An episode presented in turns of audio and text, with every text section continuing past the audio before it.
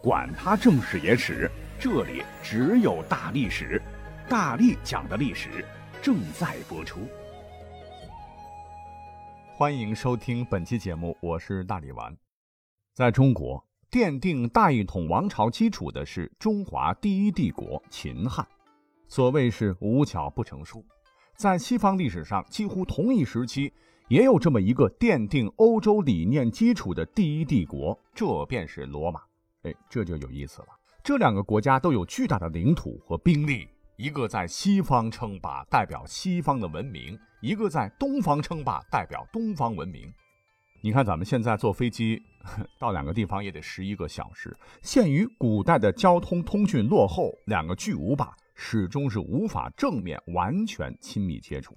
刘邦建国的时候。罗马这边呢，正忙着打第二次布匿战争呢。有句话叫“距离产生美”，于是乎呢，也引得我们现代人对这两个帝国产生了无限的遐想，经常性的来操作一些双方军事上的、文化上的、政治制度层面上的对比。就像我以前专门做过一期“大秦雄狮 VS 古罗马军团，谁能赢”这样的节目。那虽然说汉朝。和罗马帝国位于欧亚大陆两端，隔着几千公里，那真是远涉重洋。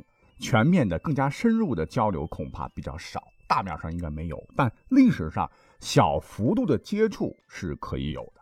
你像我们都熟知的丝绸之路，汉朝当时出口精美的丝绸到罗马，而罗马则出口玻璃器皿和高品质的衣服布料到汉朝，大概就是这样的一个交流。可是，由于当时贵霜帝国等一些国家的阻隔，也导致了两国对对方的了解并不是非常的透彻。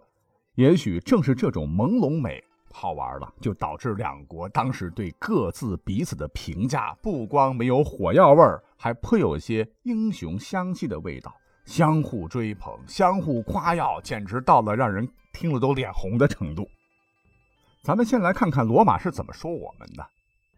其实，早在春秋战国时期，罗马就得知了中国的存在。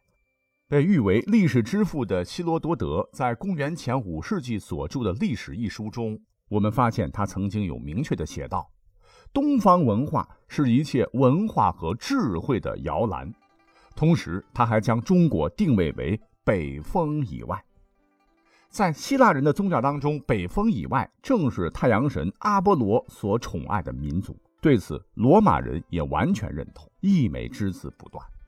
直到公元一百年，罗马商人终于远涉重洋，第一次来到中国，抵达洛阳。他们是大呼仙境。回国之后呢，就将中国描绘成了世外桃源一般。鉴于对汉朝这个东方神秘国度的憧憬，罗马帝国时期的也是咱们现在知名的地理学者托勒密，也曾经这样毫不掩饰地夸赞汉朝说。塞里斯国幅员辽阔，人口繁盛，其东临大洋，是可居住世界的极限所在。其西境到达喜马拉雅山脉，并与巴克特里亚接壤。塞里斯人文明、温和、公正，且生活简朴，总是避免与邻国发生冲突，甚至不愿与其过多接触，但却很乐意让外界了解其商品。其中最主要的生丝、丝织品、精皮以及高质量的钢铁等等。更有甚者，当时的罗马人靠着想象力，还增加了非常多的神话色彩，说塞里斯国的人呐，身高二十英尺，红发碧眼，寿命超两百岁。乖乖，这确定不是力大无穷、有神力的奥林匹斯山的神仙们吗？这里边说的塞里斯国。就是从古希腊开始对我们中国的称呼，意为产丝之国。罗马人没见过我们是怎么造出丝绸的啊，普遍认为中国的丝来自树上，是一种植物种出来的，而且当时价格高的实在离谱啊，一磅高级丝绸料子要十二两黄金。你像最初著名的凯撒大帝和他的那位心肝宝贝埃及艳后。克里奥帕特拉等等极少数位高权重的上流社会的人才能穿得起丝绸衣服。史料记载，有一次剧场看演出，当贵族们看到凯撒穿着丝滑柔顺、华丽丽的蚕丝衣物进场的时候，可把这些穿着粗糙亚麻织造的贵族们嫉妒坏了，眼睛都直勾勾地盯着凯撒，表演都不看了。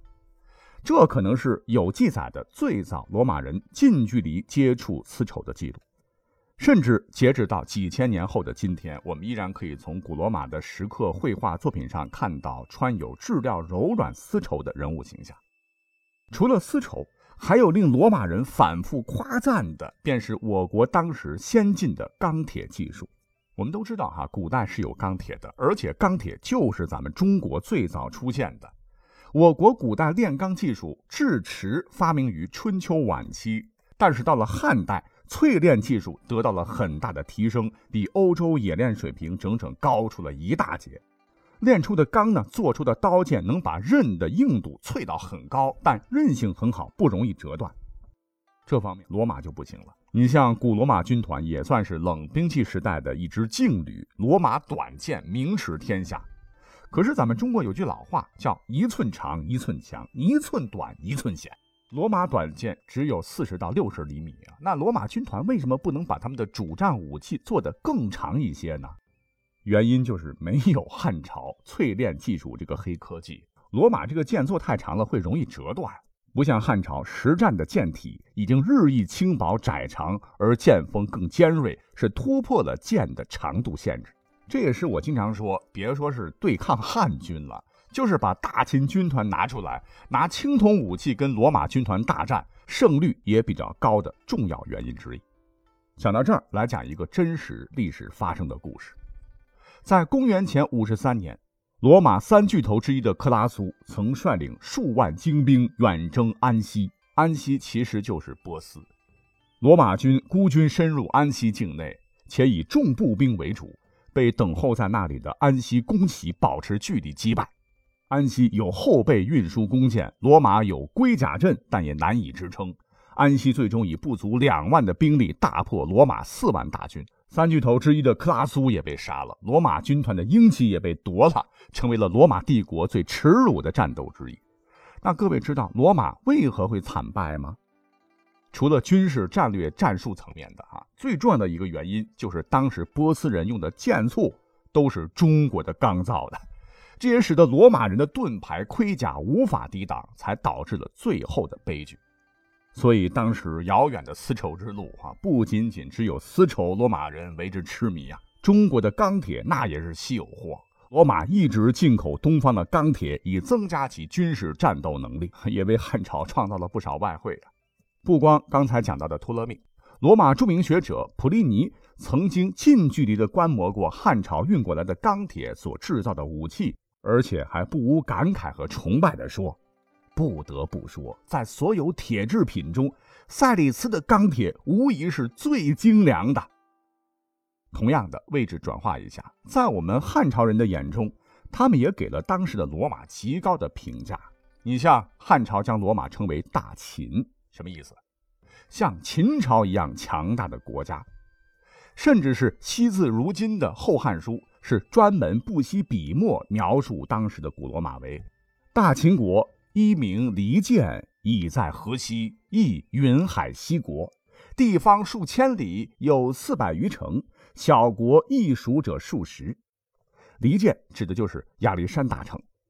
史书又载，大秦以石为城郭，列置游艇，皆恶祭之，皆昆头而依纹绣，乘资白盖小车，出入击鼓，见旌旗翻制。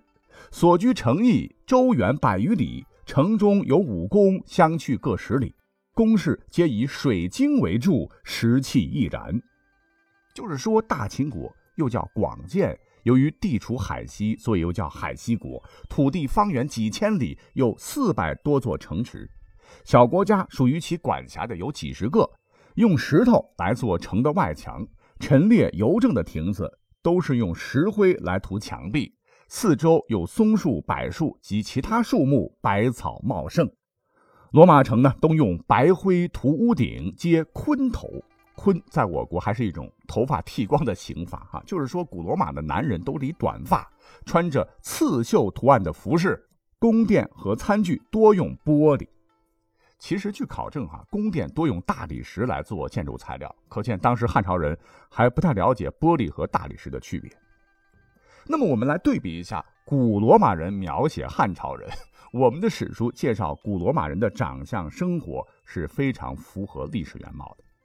更加难能可贵的是，《后汉书》对罗马制度也有一些记载。书中说：“至三十六将，皆会议国事，其王无有常人，皆简历贤者。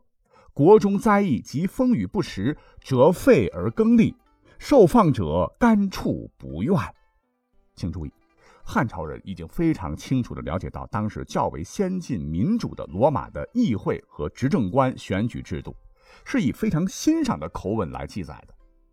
你像说国中灾异及风雨不时，那汉朝人除了用汉代的五德始终天人相应的政权更替论去应付会。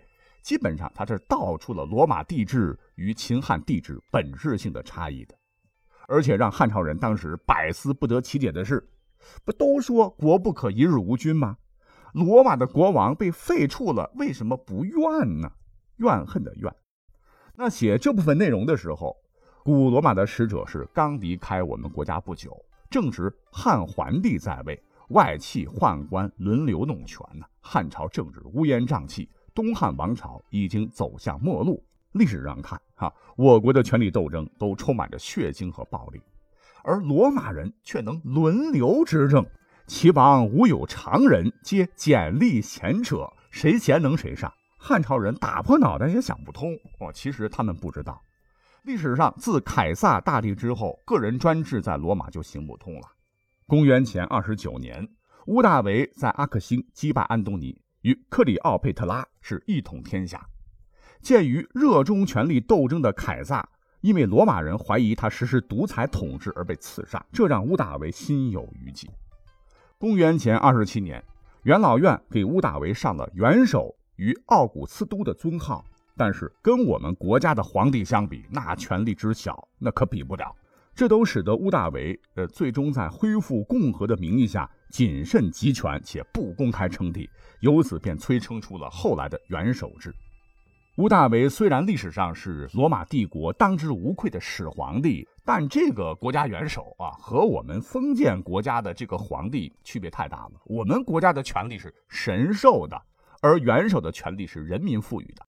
是直到基督教兴起之后，罗马才真正建立了帝制。可那时候的汉朝人哪里会晓得其中的缘由呢？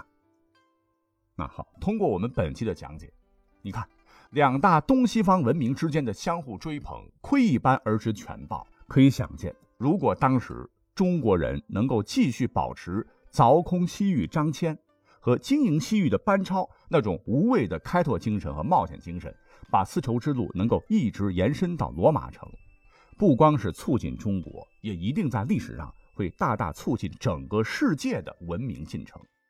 但是很可惜，历史似乎没有给中国这个机会。两国亲密接触后的几十年，东汉就因为腐朽迎来了三国乱局。三国短暂一统，就迅速进入了中国历史上最为黑暗的魏晋南北朝五胡乱华，东西文化交流之路彻底闭绝，东西方经贸文化交流陷入低潮。直到继隋朝之后的大一统中原王朝唐朝。终止分裂，战乱止息，丝绸之路才重新贯通。不过，这已经是几百年以后的事了。